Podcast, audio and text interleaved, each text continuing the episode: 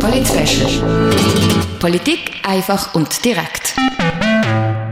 Es ist Sonntag am 1 und Zeit für den Blick zurück auf die Woche, was so diese Woche politisch in der Region passiert ist. Genau, im Kanton Basel-Stadt hat der Grossrat am Mittwoch zu einer Sitzung zusammengefunden und das sind so die wichtigsten Beschlüsse, die dabei rausgekommen sind.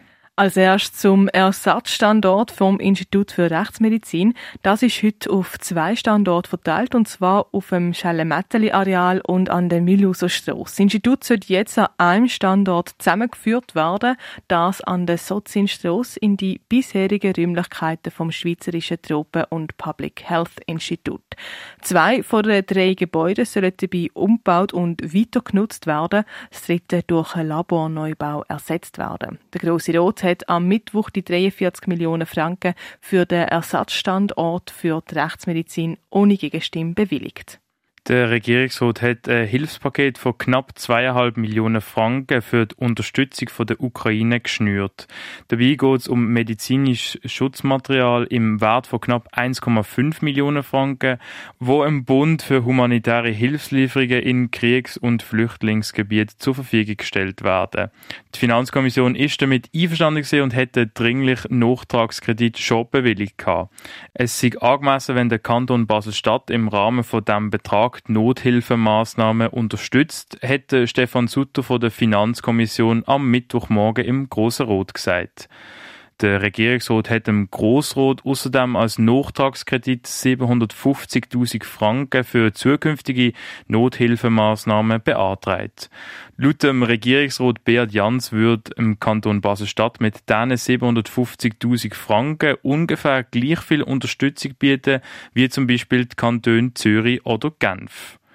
Der Große Rot hat im Ausgabenbericht und im Nachtragskredit mit 88 Ja-Stimmen bei keiner Gegenstimme zugestimmt.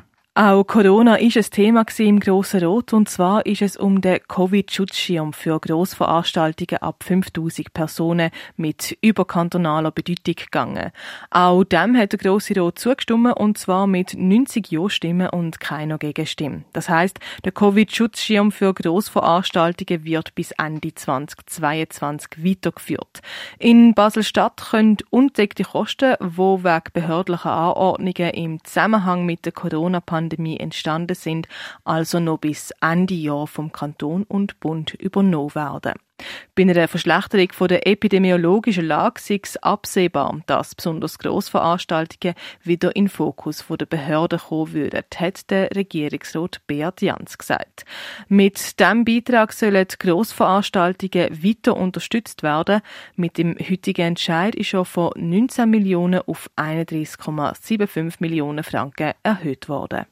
Weiter hat der Grosse Rot am Mittwoch eine Motion von der Mitte-Politikerin Andrea Stramm an den Regierungsrat überliefert. Die Motion fordert eine Regelung, wo der Schutz vor Bäumen steigern soll. Gerade bei öffentlichen Bauprojekten sollen die Bäume stärker geschützt werden. So soll zum Beispiel ein gesunder Baum nur noch bei ganz klarem öffentlichem Interesse dürfen gefällt werden. Der Große Rot hat die Motion mit 61 Ja zu 30 Nein-Stimmen an den Regierungsrat überwiesen. Der muss jetzt einen Vorschlag präsentieren.